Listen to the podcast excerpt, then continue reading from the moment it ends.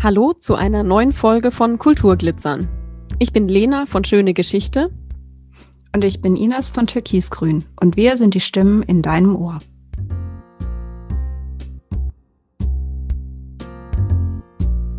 Darf ich dir einen Kaffee oder einen Tee anbieten? Wenn du Espresso hast mit Milch, dann würde ich das nehmen. Sehr gerne.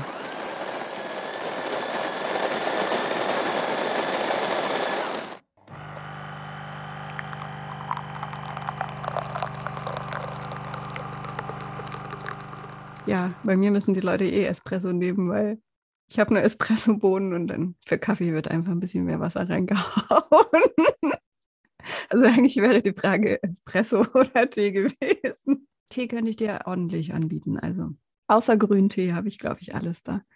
Das ist super. Ich bin so der Kräutertee-Trinker. Ja, Kräutertee und Früchtetee trinke ich echt gerne. Vor allem auch dann, wenn man Eistee draus machen kann. Aus Früchtetee habe ich das schon mal getrunken. Den fand ich ziemlich lecker, ehrlich gesagt. Ich trinke total gerne Eistee, aber mir ist in dem gekauften eigentlich immer zu viel Zucker. Und dann bin ich irgendwie vor ein paar Jahren dazu übergegangen, den halt selber zu machen. Geht auch mit Kräutertee, geht auch mit Schwarztee.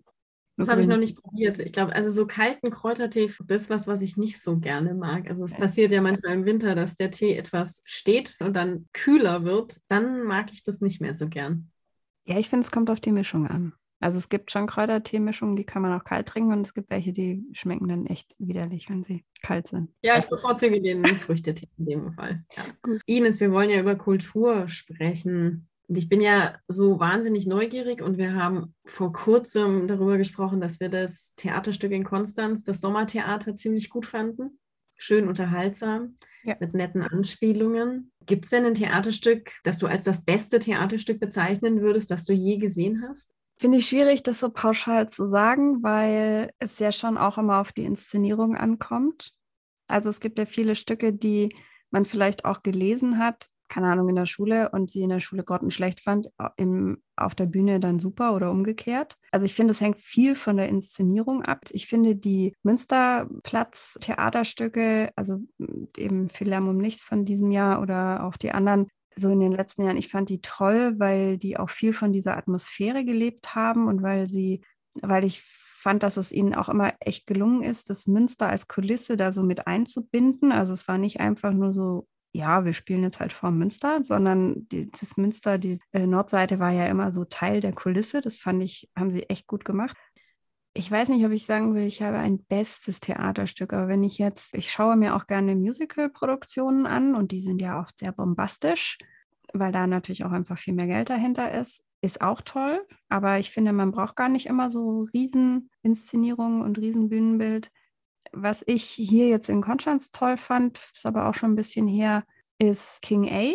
Das ist ein Stück für Jugendliche, wo es so ein bisschen darum geht, was ist eigentlich ein Ritter? Und so versucht wurde, das auch in die heutige Zeit mit zu übertragen. Das fand ich cool. Das Kind der Seehundfrau fand ich cool. Da hat ein Klassenkamerad von mir, der inzwischen Schauspieler ist, mitgespielt. Und die Hauptdarstellerin kam aus Grönland. Das fand ich total faszinierend. Und ich habe hinterher dann auch noch, äh, die hat hier auch ein Konzert gegeben. Und das, das fand ich ziemlich beeindruckend. Es war ganz klein oben in der Werkstatt, also gar nicht so viele Leute, aber es hatte echt, ja, so eine ganz eigene Energie. Also ich weiß nicht, ob das jetzt die besten Stücke sind, aber das sind so Stücke, die ich echt schön fand. Ich fand auch äh, hier natürlich Fronis, also die Inszenierung von Fronis Buch Rudi Rakete fand ich schön. Ich bin auch schon in Theaterstücken gesessen, wo ich so dachte, wann kommt die versteckte Kamera? Also da haben auch die nackten Schauspieler das Stück nicht mehr gerettet. Das war der zerbrochene Krug von Kleist. Das ist mir irgendwie so im Kopf geblieben als Stück, wo ich da drin saß und dachte, okay, was genau wollen Sie mir damit sagen?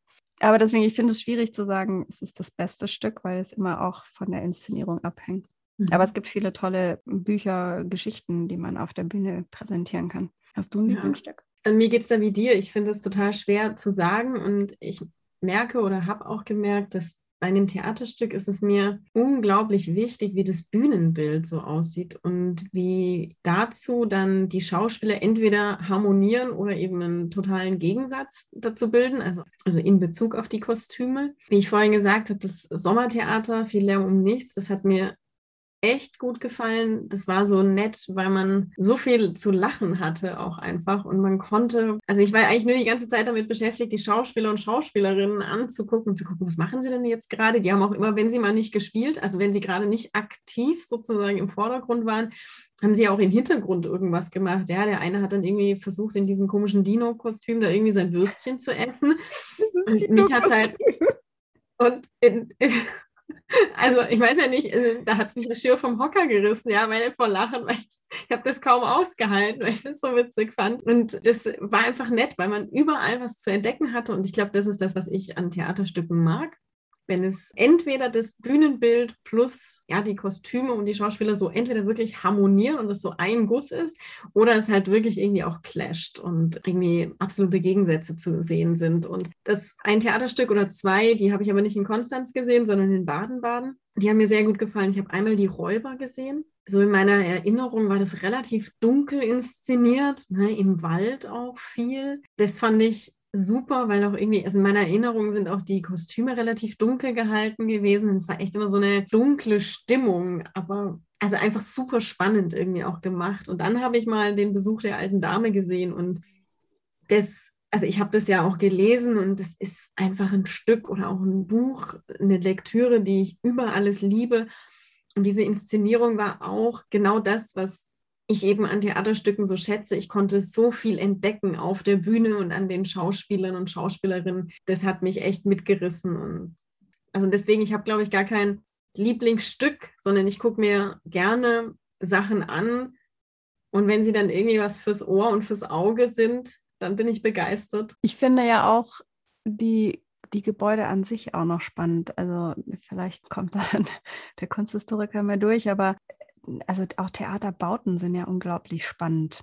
Also klar, heutzutage mit viel Technik und so kannst du im Prinzip in jedem kleinen Raum eine Theaterbühne einrichten und hat auch was. Aber ich finde, es gibt ja auch echt unglaublich schöne Theaterräume, also die, die, dann irgendwie mit diesen Logen und also nicht, dass ich jetzt jeden Tag in so einem Raum sitzen müsste, dann ging es mir wahrscheinlich auch auf die Nerven, aber ich finde, es hat schon auch was und die haben schon auch nochmal ein bisschen eine andere Atmosphäre, finde ich, so diese ganz alten Theaterräume, die vielleicht einfach eher doch nochmal eine andere Geschichte auch mitbringen finde ich auch immer noch ganz interessant. Nicht nur das, was auf der Bühne passiert, sondern quasi auch der Raum an sich, in dem man sich ja als Zuschauer am ehesten aufhält. Ja, du hast völlig recht. Und ich muss gestehen, dass ich, als ich das erste Mal ins Theater in Konstanz gegangen bin, also ich war jetzt nicht geschockt oder so, aber ich war echt irgendwie ein bisschen enttäuscht. Und das hatte gar nichts mit dem Stück zu tun, sondern es war wirklich einfach der Raum, weil das Theater in Baden-Baden, das ist halt so ein verschnörkeltes mit Gold und roten Samt sitzen. Ne? Also, so, so fühlt sich das zumindest an, dieses Theaterstück. Und eben auf drei Rängen, es geht relativ hoch. Man hat eben auch eine Loge. Das war halt das, was ich auch mit Theater verbunden habe, ne? dass ich als Zuschauerin in so einem Raum sitze, der so bombastisch schön ist. So, und dann bin ich nach Konstanz gekommen. Und der ist ja dann doch etwas neutraler gehalten. Er ist ein bisschen nüchterner. Das stimmt. Diese Holzvertäfelung. Ja, genau. Und der ist auch total schön. Also der Raum ist wirklich schön. Aber ich kam halt aus einem komplett anderen Raum und bin dann eben ja in das Konstanzer Theater gekommen. Und es hat schon irgendwie so ein, zwei, drei Stücke gebraucht, bis ich mich an diesen Raum gewöhnt hatte. Aber wie gesagt, das hat ja nichts mit der Qualität der Stücke oder sonst irgendwas zu tun. Aber es war einfach ein anderes Sitzen in dem Moment und Schauen. Ja, es ist ein anderes Raumgefühl. Das ist ja nicht nur irgendwie im Theater so. Also wenn man ins Museum geht, nimmt man ja auch den Raum wahr und das kann man ja auch als Inszenierung sehen. Die meisten Ausstellungen inszenieren ja auch etwas, ne? oder alle Ausstellungen inszenieren ja, etwas. Ja. Und je nachdem, ob man sich dann vielleicht auch durch eine Ausstellung führen lässt, kriegt man ja auch eine Art Theatervorstellung letztendlich. Und das finde ich zum Beispiel auch total spannend, ja. wie das funktioniert und was ich da geboten kriege, was ich sehe. Ja, so geht es mir ganz oft. Also ich war jetzt schon vier, fünf Mal, glaube ich, in, in den Vatikanischen Museen in Rom. Klar, die Räume an sich sind ja da schon Ausstellungsraum. Dann das, was sie zeigen, dann teilweise ja auch diese Gänge mit Fresken und Wandbildern und ich weiß nicht was einem. Also da ist man ja schon eigentlich völlig überfordert, das erstmal alles auf sich wirken zu lassen oder eben auch in großen Kirchen. Aber oder wenn dann, wenn man dann in Museen ist, die diese unglaublich großen Räume haben, wo an einer Wand dann 20 Bilder hängen als in Petersburger Hängung und du weißt eigentlich überhaupt nicht, wo du zuerst hingucken musst. Also ja, wie du sagst, das ist ja auch eine gewisse Inszenierung, mit der man spielen kann. Du hängst ja nicht zufällig irgendwo ein Bild auf oder stellst eine Figur auf oder ein römisches Artefakt. Da denkt man sich ja schon was bei. Gibt es denn ein, ein römisches Museum, das du empfehlen kannst oder ein, ein Museum, das sich tatsächlich schwerpunktmäßig mit Römern befasst? Ja, gibt's. Ich finde es total schwer, wieder eine Auswahl zu treffen, weil ich glaube, dass es, oder ich habe die Erfahrung gemacht, dass es sehr gute Inszenierungen von römischen Artefakten gibt in Museen. Und man wird ja auch unterschiedlich angesprochen. Ne? Also nur etwas, was mir persönlich wahnsinnig gut gefällt, heißt ja noch lange nicht, dass es anderen 20, 30 Personen auch so wahnsinnig gut gefällt. Und ich glaube, das ist, das macht, also das macht es für mich schwer, wirklich ein Museum zu empfehlen, weil ich bei römischen Ausstellungsstücken oder Ausgrabungen eigentlich sogar eher die Tendenz habe, zu sagen, alles, was draußen ist, also Ausgrabungsstätten, die man freien begutachten kann, finde ich am eindrucksvollsten oder am, am schönsten, weil man, meiner Meinung nach, kann man da halt viel erleben. Weil es geht ja darum, wo hat man etwas gebaut? Warum hat man eine Badeanlage genau hier gebaut? Da gibt es natürlich immer unterschiedliche Interessen, es gibt unterschiedliche Gründe dafür, weshalb es an dem einen Ort und an dem anderen Ort irgendwie gebaut worden ist. Aber wenn man das mal so sieht auf Rekonstruktionen, wie es ungefähr ausgesehen hat, und wenn man dann im Original halt sieht, dass vielleicht noch so, weiß ich nicht, 20 Zentimeter von der Heizungsanlage zum Beispiel noch da sind, dann finde ich das einfach beeindruckend, weil man dann eben sieht, was im Laufe der Zeit eigentlich auch passiert ist. Ja, dass aus diesen, dass da Steine weggenommen worden sind, aus welchen Gründen auch immer, es einfach über die 2000 Jahre hinweg auch einfach Beschädigungen gibt. Das finde ich irgendwie spannend zu sehen. Und es gibt einige Museen, von denen ich begeistert bin. Also ich finde das Museum in Wien, das Römermuseum in Wien, es ist klein, aber es ist super fein. Es gibt in Aalen ein Römermuseum, wo der Limes auch vorgestellt wird, sind auch super coole Ausstellungsstücke dabei. Also da gewinnt man einen wahnsinnig guten Eindruck. Aber ich finde so alles, was so Outdoor ist, finde ich, auch wenn es nur kleine, kleine Reste sind, finde ich persönlich sehr beeindruckend nach wie vor. Hast du denn so als Kunsthistorikerin, gibt es da ein Lieblingsmuseum? Nee, also so ein richtiges Lieblingsmuseum auch nicht. Ich finde, das ist ein bisschen ähnlich wie du sagst. Es gibt wahnsinnig tolle Museen und ich finde auch da ist natürlich wieder schwierig, gerade wenn du Kunstmuseen nimmst. Ne? Also der Bau an sich ist ja kunsthistorisch in der Regel schon spannend. Die Geschichte hinter dem Bau die Sammlung, die da ist, ist die für diesen Bau auch gemacht oder, oder nicht? Weil du Wien angesprochen hast, das Kunsthistorische Museum in Wien ist unglaublich beeindruckend, nicht nur von der Sammlung, sondern eben auch von den, vom Gebäude her. Die Pinakothek in München, alle drei Pinakotheken, auch sonst Museen in, in München, natürlich der Städel in Frankfurt, die Hamburger Museen. Also das sind jetzt alles so die großen. Es gibt auch ganz viele kleine, tolle Museen, die auch tolle Kunstsammlungen haben. Aber die können ja auch oft immer nur einen Bruchteil von dem zeigen, was sie eigentlich im Depot haben. Und das darf man halt auch einfach, finde ich, nicht vergessen. Also wenn eine Kunstsammlung irgendwie fünf Räume umfasst, dann heißt das nicht, dass das Museum nur die keine Ahnung, 30 Bilder hat, die da zu sehen sind, sondern dass die mhm. natürlich noch ein riesen Depot hinten dran haben, aber dass man eben auch oft Objekte nicht ausstellen kann, weil es halt einfach vielleicht aufgrund von klimatischen Möglichkeiten nicht geht oder sowas. Also ich finde, es gibt sehr, sehr tolle Kunstmuseen, die entweder tolle Dauerausstellungen haben und oder dann auch noch zusätzlich die, die Sonderausstellungen zu irgendeinem Themenbereich und wo es einfach dann beeindruckend ist, auch da wieder mit der Inszenierung. Also es gibt viele Kunstwerke oder Themenbereiche, die man ohne große Erklärung verstehen kann. Und dann gibt es eben welche, wo man viel auch erklären muss, wo man die Hintergründe bereitstellen muss. Also es kommt schon auch nochmal so ein bisschen dann auf die Inszenierung der jeweiligen Ausstellung an. Mir ist gerade noch eingefallen, äh, weil ich ja so von Outdoor geschwärmt habe. Als ich jetzt vor kurzem in Italien war, habe ich mich einmal äh, ins Auto gesetzt und bin an so eine römische Ausgrabungsstätte gefahren. Und das war auch mega cool, weil das im Internet, also was ich da gesehen habe, sah das schon so aus, als ob das ja mit einem gewissen Touristenaufkommen schon auch rechnet. Und es gab auch Öffnungszeiten, die da so beschrieben waren. Bin da da hingekommen und eigentlich sollte, da gab es noch so ein Haus mit einem Mosaik, das sollte geöffnet sein, das war dann auch geschlossen. Und dann habe ich schon gedacht, oh Mist, jetzt bin ich diesen Weg irgendwie gefahren und naja, von außen Sachen angucken ist dann halt auch immer so ein bisschen schade. Und dann gab es aber ein Schild und da hieß es dann nur, ja, da geht es zur Villa. Und dann bin ich da halt langgelaufen, ein paar, also einige Treppenstufen nach oben. Und dann stand man halt plötzlich in so einem Pinienhain inmitten von römischen Ausgrabungen. Da war kein Mensch. Da war komplett alleine. Gut, es war auch irre heiß an diesem Tag, aber naja, was tut man nicht alles für römische Ausgrabungen? Ne? Und es war wirklich, es war keiner da. Und diese Villa, so große Reste, habe ich selten gesehen, außer in Rom. Mhm. Und das war fantastisch. Wie gesagt, da war keiner da. Ich bin da mit meinem Fotoapparat rumgeklettert und habe alles Mögliche fotografiert und habe dann so überlegt, also es gab dann eben einen Baderaum, also wirklich eine Badeanlage in dieser Villa mit einem krassen Blick einfach auf das Tal und man so in dem Moment kam dann so die Idee, boah, das ist ja wie ein Infinity Pool irgendwie. nur halt vor 2000 Jahren. Und dann gab es so eine Art Atrium, so im Hintergrund konnte man sehen, dass da so eine, wie so ein Wasserfall indoor sozusagen gewesen ist. Ne? Und das gab es ja schon auch. Also so Wasserspiele waren ja keine Seltenheit.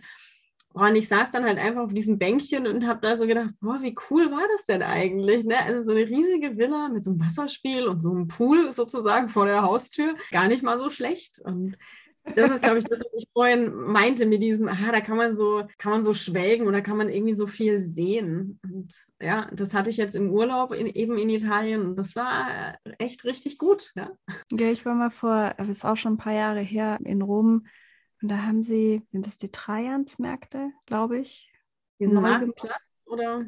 Ja, der ist irgendwie da, also da muss man auch äh, jetzt Eintritt zahlen und dann kann man da so durchlaufen und das ist ja im Prinzip wie so eine Art Shopping Center, genau. Shopping mhm. Center gewesen. Das fand ja. ich schon beeindruckend, dann auch einfach zu sehen, wie so die kleinen Lädelchen waren und sich dann so vorzustellen, was hat man jetzt wohl da gekauft und was hat man dort gekauft. Das ist schon dann auch mal beeindruckend oder ist eine andere Art von Zugang, als wenn ich natürlich in einem Geschichtsbuch lese, ja, also es gab dann eine große Markthalle und da ist man dann hingegangen und hat irgendwie sein, keine Ahnung, sein Getreide gekauft. Das fand ich dann schon beeindruckend, das zu sehen, obwohl es ja wirklich, da steht ja schon noch einiges an Mauerwerk und man kann ja auch die einzelnen Räume gut erkennen. Aber im Endeffekt, wie du sagst, es sind ja nur noch die Reste. Also wenn man sich dann auch irgendwie vorstellt, wie das wohl früher ausgesehen hat, weil da werden natürlich nicht die Ziegel zu sehen gewesen sein, die man heute sieht. Also da fehlt ja, ja. die komplette Wandvertäfelung sozusagen. Und das ist schon spannend zu sehen. Eben durchlaufen und erleben, das ist, glaube ich, so das in meinen Augen, was es dann mhm. ausmacht. Wenn du auf Reisen bist, guckst du dir dann eigentlich auch, also planst du Reisen so, dass du sagst, ah, da gibt es ja auch noch ein sehr gutes Museum. Diese Kunst würde ich mir da ja sehr gerne mal ansehen. Also planst du das schon so ein oder sind es manchmal auch so Zufallsfunde? Beides. Also entweder plane ich die Reise, weil ich eine bestimmte Ausstellung sehen will und dann gucke ich halt, je nachdem wie weit es auch weg ist, ob man mehrere Tage irgendwie dann für, dort verbringt, weil sonst lohnt es sich einfach nicht von hier wegzufahren. Oder ich überlege mir, wo ich hinfahren will und sagt mir dann, gut, ich habe jetzt vier Tage und dann gucke ich, was es da gibt oder in der Umgebung gibt. Und für mich muss immer noch erreichbar sein mit den öffentlichen Verkehrsmitteln, weil ich fahre meistens mit dem Zug in Urlaub. Ich fliege nicht so wirklich gerne und ich fahre auch nicht so wirklich gerne Auto. Insofern ist Reise, meine Reisemöglichkeit der Zug. Und dann muss ich immer noch so ein bisschen halt schauen, wenn, wenn es Sachen sind, die man nicht direkt vor Ort angucken kann, dass man da hinkommt. Das sind die zwei Varianten, wie ich quasi plane, wenn ich verreise. Entweder ich habe eine Ausstellung oder irgendwas, was ich sehen will und dann gucke ich, was man noch drumherum machen kann oder ich überlege mir den Ort und überlege mir dann, was man angucken kann. Aber ich versuche schon, mir auch immer was anzugucken. Also ich bin kein Mensch von, ich kann irgendwie zehn Tage an den Strand liegen. Da würde ich schon nach einem Tag wahrscheinlich vor Langeweile sterben. Das ist überhaupt nicht meins. in die Berge klettern ist auch nicht so meins. Aber also ich muss jetzt auch nicht unbedingt in einer Millionenstadt unterwegs sein, aber also ich kann das nicht so ganz nachvollziehen, wie die Leute irgendwie zwei Wochen in Urlaub fliegen und sich dann 14 Tage an den Strand legen und von dem Ort nichts gesehen haben. Und das kann ich nicht ganz nachvollziehen. Okay, wenn du so lachst, machst du Badeurlaub. Ich sag's mal so, ich würde jetzt lügen, wenn ich, wenn ich das äh, verneinen würde. Aber ich glaube, bei mir ist das schon auch eine Mischung. Also ich kann mich wunderbar einen Tag mit Buch und ja, Sonnenschirm nicht 14. Irgendwo, irgendwo, hinlegen. Aber irgendwann sind dann doch auch so die Hummeln im mhm. Hintern, die einem dann doch dazu bewegen, mal sich irgendwas anzugucken. Also das ist, also bei mir ist das immer eine Mischung. Also ich gucke mir sehr gerne auch einfach Sachen an. Ich gehe wahnsinnig gerne auch spazieren. Spazieren war zum Beispiel auch einmal dann so zwölf Kilometer durch Rom laufen und sich Sachen halt angucken, also ohne wirklich Eintritt zu zahlen irgendwo, sondern ja. wirklich einfach die Stadt erleben. Aber ja, nee, also 14 Tage Strandurlaub, das bin ich jetzt auch nicht. Also ich finde es super, wenn die Leute das können und damit glücklich sind, aber ich würde, glaube ich, wirklich, also nach einem Tag okay, und dann müsste ich aber wieder ein paar Tage was anderes machen. Hast du ganz festgelegte kreative Arbeitsphasen? Also, dass du irgendwie sagst, ich stehe lieber morgens um fünf auf, um noch irgendwie zwei Stunden was Kreatives oder für meine Freiberuflichkeit zu machen, weil da bin ich am produktivsten. Also ich glaube, das gab es noch nie. Also ich glaube, ich bin noch nie früh morgens aufgestanden, weil ich da dachte, geil, ich habe die Eingebung meines Lebens und muss die jetzt sofort irgendwie niederschreiben oder irgendwas tun. Bei mir kommt es, glaube ich, immer zwischendurch. Also ich merke zum Beispiel, weiß ich nicht, wenn ich irgendwo hinlaufe, kann es passieren, dass ich irgendwann so ein bisschen abwesend bin, weil mein Hirn irgendwas ausarbeitet, was mir halt so durch den Kopf geht. Ne? Und dann kann es auch sein, wenn ich wieder zurückkomme, dann weiß ich, ah, super. Ja, so muss diese, dieser Workshop aussehen. Und dann habe ich das. Dann muss ich es halt aufschreiben. Aber es passiert halt auch voll oft, dass ich dann am Schreibtisch sitze und denke, so, jetzt muss immer mal was passieren. Ja, aber da passiert halt leider nichts, ne? Mhm. so eine Stunde. Und dann sitzt man halt eine Stunde am Schreibtisch und ist dann frustriert, weil halt nichts geschehen ist. Weiß ich nicht, mir kam auch schon mal, dass ich dann gesagt habe, na gut, dann sauge ich jetzt mal die Wohnung. Und dann kam die Eingebung. also, das passiert halt irgendwie so zwischendurch. Deswegen, also ich glaube, so kreative Phasen, also dass ich jetzt sagen kann, das passiert morgens, mittags oder abends, das kann ich nicht. Also es passiert auch voll oft beim Fahrradfahren. Ja, dass ich denke, ja super, da habe ich mir jetzt so, weiß ich nicht, wenn ich eine Führung vorbereite oder sowas, wenn ne, man überlegt sich ja, was will man denn den Leuten zeigen? was sind denn die guten Geschichten? Und manchmal hakt es ja dann einfach, ne, dass man irgendwie von dem einen, also ich habe gern auch ein bisschen so einen roten Faden dass man so eine, ja, dass man einfach eine gute Geschichte irgendwie erzählen kann. Und manchmal hakt es ja dann, dann weiß man nicht so genau, wie kommt man denn jetzt von dem dritten Ausstellungsstück zum vierten. Ja, und wenn man dann Fahrrad fährt oder läuft oder so, dann merkt man, ach, guck mal einer an. Man könnte das doch, weiß nicht, mit dieser Geschichte verbinden oder so. Und das kommt dann. Schwierig wird es halt, aber das ist mir noch nie passiert. Also schwierig ist es dann vielleicht, wenn man irgendwie zwei Wochen auf so eine Eingebung wartet, ja. das aber schon in der Woche fertig sein muss. Also dann ja. ist es schwierig, war jetzt aber noch nie, von dem her toi toi toi, dass das weiterhin so bleibt.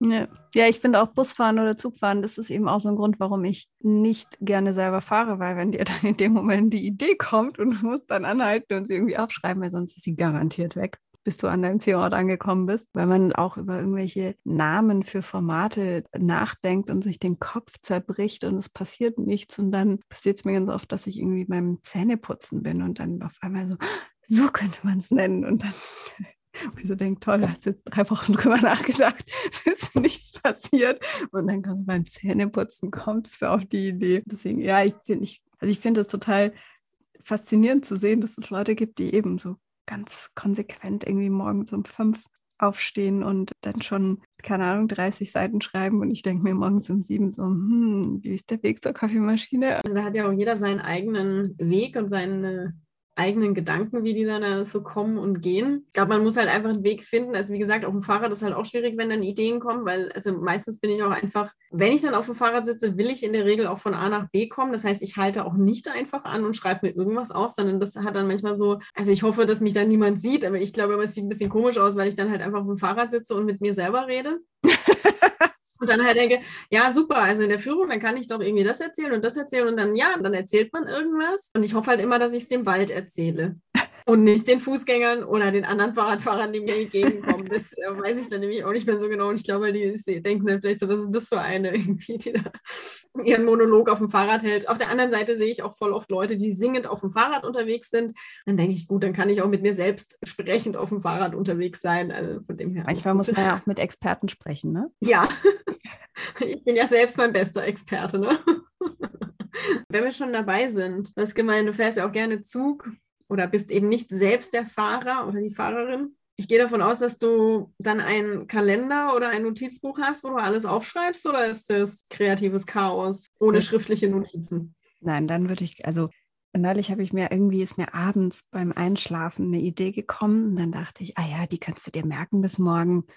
Und ich weiß sie tatsächlich nicht mehr. Und es ärgert mich, weil ich weiß noch, es war eine gute Idee. Also deswegen ist es so eine Mischung. Ich habe eine Notiz-App auf dem Handy, wo ich, wenn ich unterwegs bin, irgendwie mir Sachen aufschreibe wenn ich jetzt nicht den Kalender aus der Tasche ziehen will oder kann. Also ich brauche schon den Kalender, in dem man das einträgt. Also ich finde, es gibt total tolle digitale Sachen, aber ich merke einfach, das funktioniert für mich nur bedingt. Das funktioniert, um mir irgendwas eben nicht zu vergessen kurzfristig. Aber ich bin schon irgendwie so der Planer, der mit einem Kalender da sitzt und dann, ah, okay, bis dahin muss ich fertig sein, dann muss ich das, das und das und das machen und sich da irgendwie auch To-Do-Listen aufschreibt. Und ich habe tatsächlich mehrere Notizbücher für die Ausarbeitung. Also ich habe quasi quasi eins für den einen Block und eins für den anderen Block, weil das auch einfach thematisch nicht zusammenpasst. Und dann aber den Kalender, wo dann die Termine drin sind und meine To-Do-Listen für den Tag. Und was nicht im Kalender steht, existiert auch nicht. Wenn der Kalender mal weg ist, dann habe ich echt ein Problem.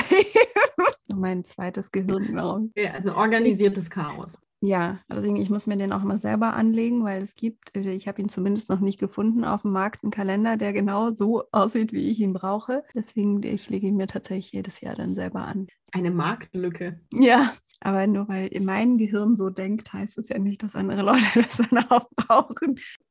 Chaos oder Planer? Geplantes Chaos.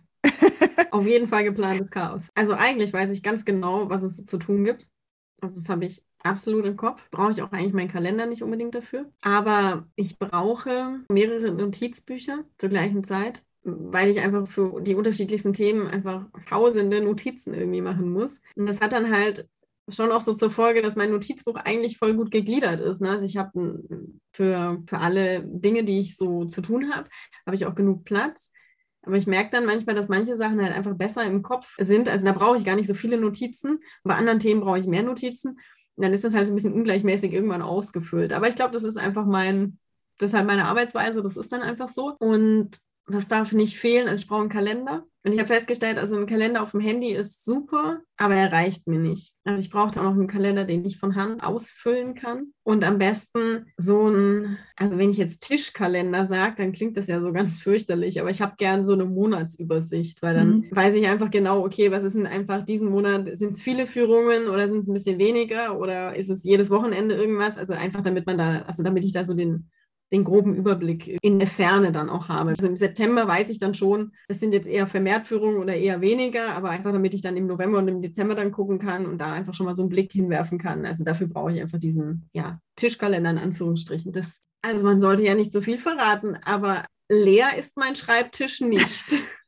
Nein, meiner auch nicht. Ich will jetzt nicht sagen, dass es einer Müllhalde ähnelt, Nein, aber. Ich weiß schon, wo ich die Sachen hinlege, die ich dann also für andere Leute sieht es, glaube ich, wirklich nach Chaos aus, aber ich weiß halt ganz genau, dieser eine Bücherstapel gehört zu dem Projekt XY und der Stapel, der davor liegt, den brauche ich auch davor, weil eben die Führung auch davor ja. stattfindet. Ja. So. Also es ist wirklich auch organisiert, wann ich was da irgendwie brauche. Aber wie gesagt, der Schreibtisch ist halt nicht leer. Ja, aber das hatte ich immer schon. Also ich kann mich erinnern, das hatte ich auch in der Schule, das hatte ich im Studium. Ich hatte immer äh, wenig Platz dann, um so einen A4-Block irgendwo noch hinzulegen. Da musste ich dann schon anfangen zu stapeln. Und irgendwann kriege ich einen Rappel und muss dann mal kurz den Schreibtisch aufräumen, wenn ich die Projekte so fertig habe. Und dann denke ich mir so, so jetzt bleibt er aber so schön aufgeräumt. Und eine Woche später sieht er schon wieder ganz anders aus, weil sich schon wieder irgendwelche Sachen da drauf stapeln. Ja, und es kommen halt immer neue Projekte. Und das ist ja auch das Coole eigentlich daran, dass man sich halt immer mit was Neuem irgendwie beschäftigt. Ja. Und das heißt, man braucht halt eine neue Lektüre, ein neues Buch oder weiß der Geier was. Und das ist dann halt einfach auch auf diesem Schreibtisch zu finden. Und das finde ich aber auch total wichtig. Weil ich kann ja auch auf dem Boden ausweichen. Also ich kann auch Bücherstapel schon auf dem Boden dann verleihen. Also je nachdem, was du für ein Projekt hast und wie schwer die oder wie, wie viel Literatur es auch dazu gibt und man sich denkt, das Buch muss ich auch noch lesen und dann kommt es auf den Stapel und dann denke ich irgendwann so, fällt er dann demnächst mal um. Vielleicht guckst du doch nochmal durch, ob du alle Bücher brauchst, aber. Das hatte ich zum Glück erst, also das letzte Mal bei meiner Masterarbeit. Da standen tatsächlich Türme auf dem Boden. Ich wusste genau, wo welche Bücher zu finden sind, aber das war schon echt grenzwertig. Das ja, und dann hast du als, die, die kunsthistorischen Bücher sind ja auch teilweise noch so dick. Und ich habe mal in der ja. WG gewohnt und mit drei Freundinnen und die eine Freundin von mir hat Pharmazie studiert. Und dann kam sie irgendwann und meinte so, du hast doch so viele dicke Bücher. Ich brauche die mal, weil wir müssen jetzt Pflanzen pressen. Und dann lagen meine ganzen Kunstbücher so drei Wochen bei ihr im Zimmer und haben quasi ihre Pflanzen für ihr Herbarium gepresst. ja, aber wie schön ist es nicht ein fächerübergreifendes Projekt gewesen? Ja, das war's. Wir hatten öfter so fächerübergreifende Projekte. Wenn wir so arbeiten, also ab und an darf man ja auch mal oder muss man ja auch was essen. Mhm. Krümelmonster oder feine Dame in diesem Bezug? Hängt ein bisschen vom Essen ab. Also wenn ich jetzt am Tisch sitze und esse, dann und es fällt jetzt irgendwas runter, dann renne ich nicht sofort, aber ich räume hinterher auf. Also vielleicht so bis Krümel, Krümeldame. Die Krümeldame, das finde ich sehr schön. Das gefällt mir ziemlich gut, die Krümeldame. Bist du eher Krümelmonster oder eher feine Dame? Ja, witzigerweise, wir ähneln uns da sehr. Kommt, wie du gesagt hast, aufs Essen drauf an. Also ich esse ja sehr gern mit Messer und Gabel eigentlich. Echt, ich esse sehr gerne mit den Fingern, wenn es geht. Außer so Häppchen oder sowas, ja. Also so Brot. Ne? Also das esse ich ja. jetzt nicht mit Messer und Gabel, aber ansonsten esse ich eigentlich schon auch relativ gern mit Messer und Gabel. Äh, das heißt aber ja nicht, dass man nicht krümeln kann. Das eine schließt das andere ja nicht aus. Aber ich räume auch auf danach. Also, und es ist wirklich selten, dass ich also am Schreibtisch irgendwie schnell was esse und den Teller einfach rechts hinstelle oder so. Also sehr, sehr selten. Da muss die Zeit schon echt ganz schön knapp sein, dass der Teller dann da irgendwie stehen bleibt auf dem Schreibtisch. Also das passiert in der Regel nicht. Und vor allem abends wird es auf jeden Fall immer weggeräumt. Also wenn, ist es halt wirklich so dieses, ah, oh, ich muss jetzt aber noch ganz schnell dahin, oh je. Und dann zieht man sich schnell an und zack. Aber abends ist dann immer aufgeräumt, das auf jeden Fall. Also vielleicht nehme ich auch deine neue, die neue Krümeldame. Äh, es gibt ja auch Zeiten, an denen wir nicht am Schreibtisch sitzen. Netflix oder Buch? Oh, also auf jeden Fall Buch.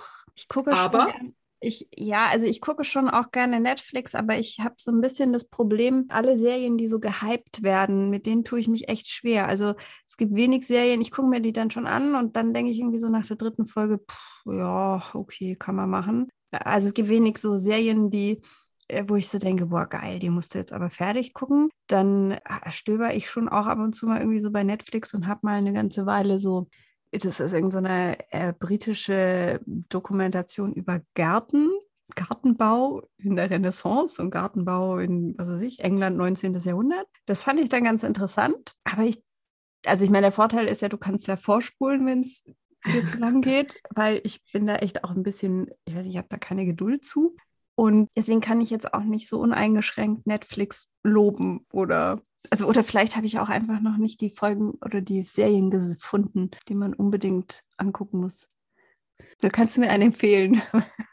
Ja, also weil zwischen Netflix oder Buch ist nicht so einfach die Entscheidung, ehrlich gesagt. Ich lese für mein Leben gern, aber so eine gute Serie auf Netflix kann man sich schon auch mal reinziehen.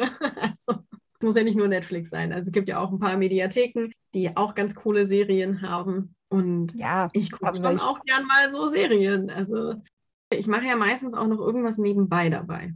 Ja, also, das mache ich auch, aber trotzdem langweilt es mich dann irgendwann. Ich finde es dann manchmal schon irgendwie ganz nett, so diese Berieselung. Und kannst aber nebenbei, keine Ahnung, Staub wischen oder bügeln oder sowas. Also das ist witzig. Ich habe irgendwie mal mit The Crown angefangen. Mhm. Habe so, ich auch. Genau, und dann habe ich so nach den ersten zwei Folgen so gedacht, boah, krass, okay, wenn man da so lebt, ist ja schon eigentlich ziemlich schlimm in so einem Haus, ne?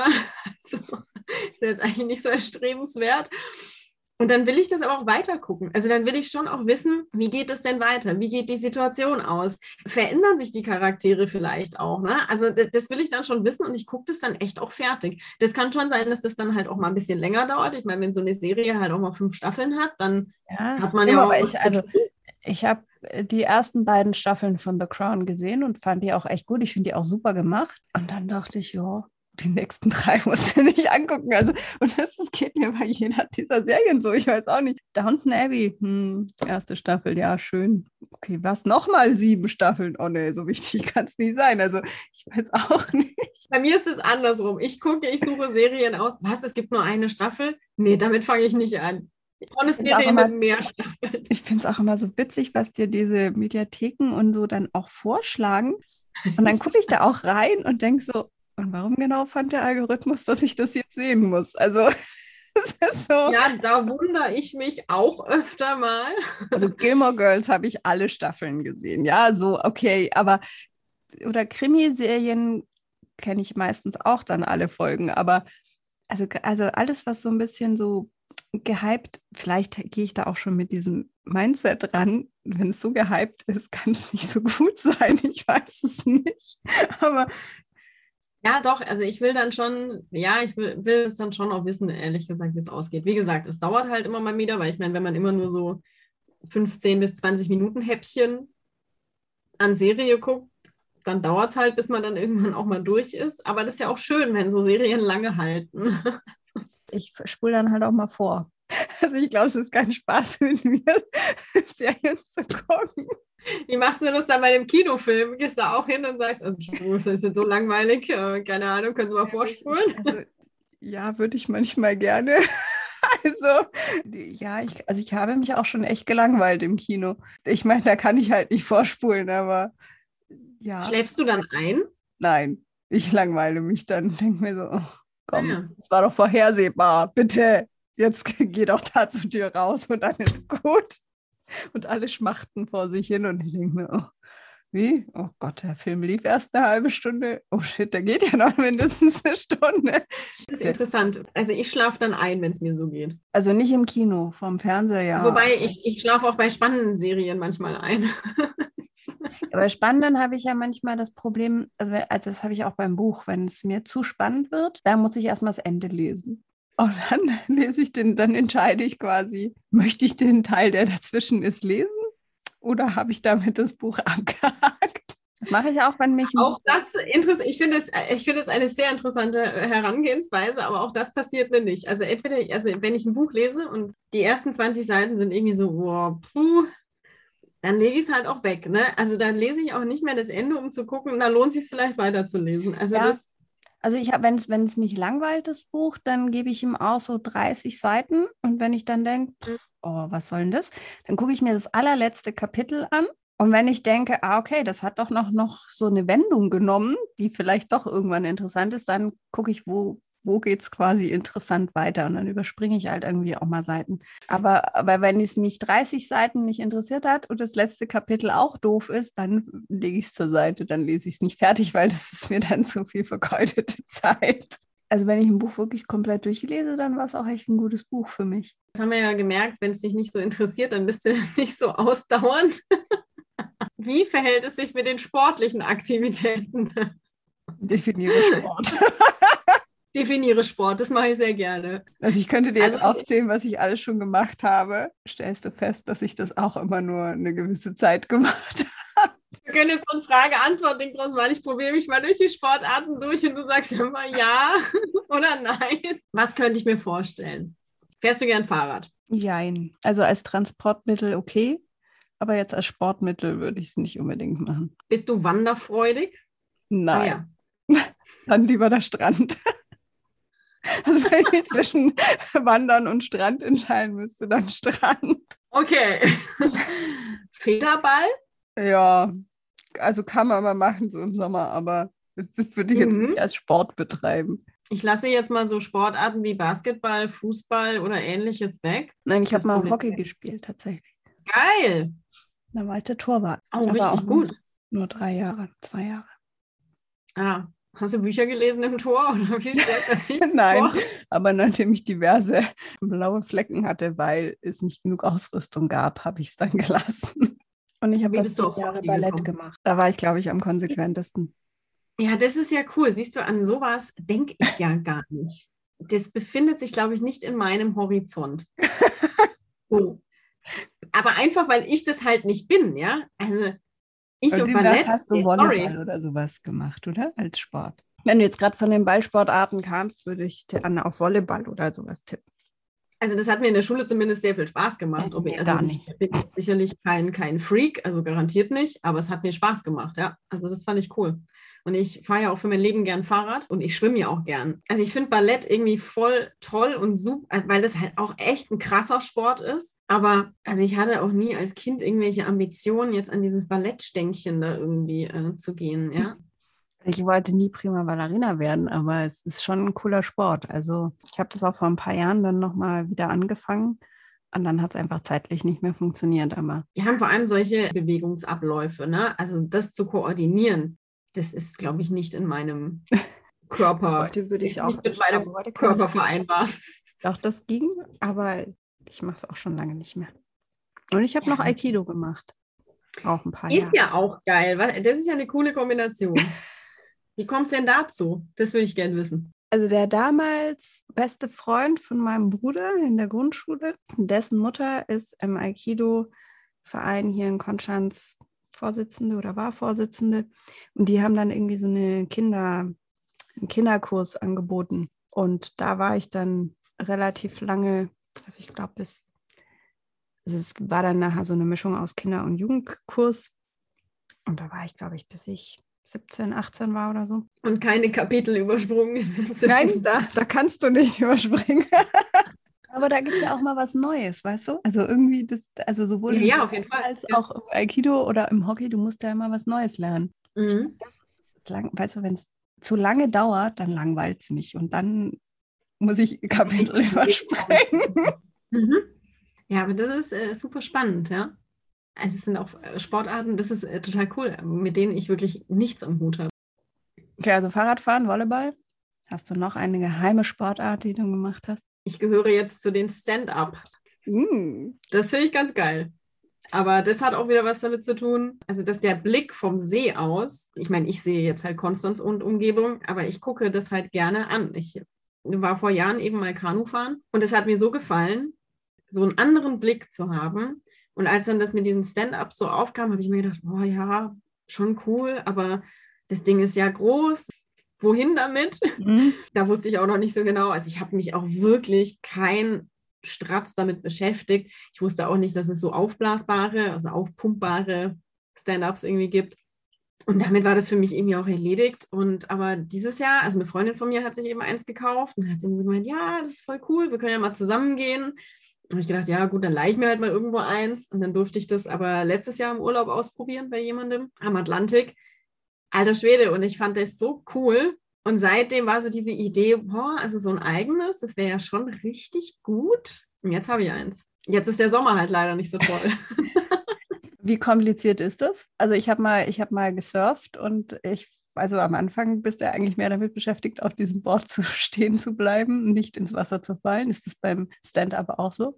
Also ich sage es mal so, auf dem Stand-up stand ich schneller als so als auf dem Surfbrett. Okay. Das hat aber auch einfach damit zu tun, dass das Stand-up gefühlt dreimal so groß ist wie das Surfbrett. Du hast halt Standfläche so und ja gut und du hast natürlich auch kein Segel, das in eine bestimmte Richtung fallen kann, ne? Ja, und woran man sich gewöhnen muss, ist, dass man halt so einen anderen Blick trägt. Also man läuft ja selten übers Wasser. Ne? Ja. So.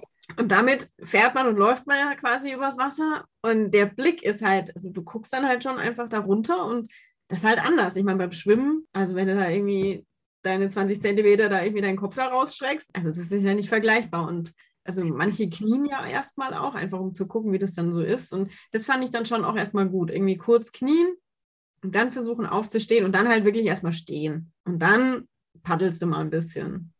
Also ich finde, man gewöhnt sich da relativ schnell dran. Aber ja, also das gefällt mir sehr gut.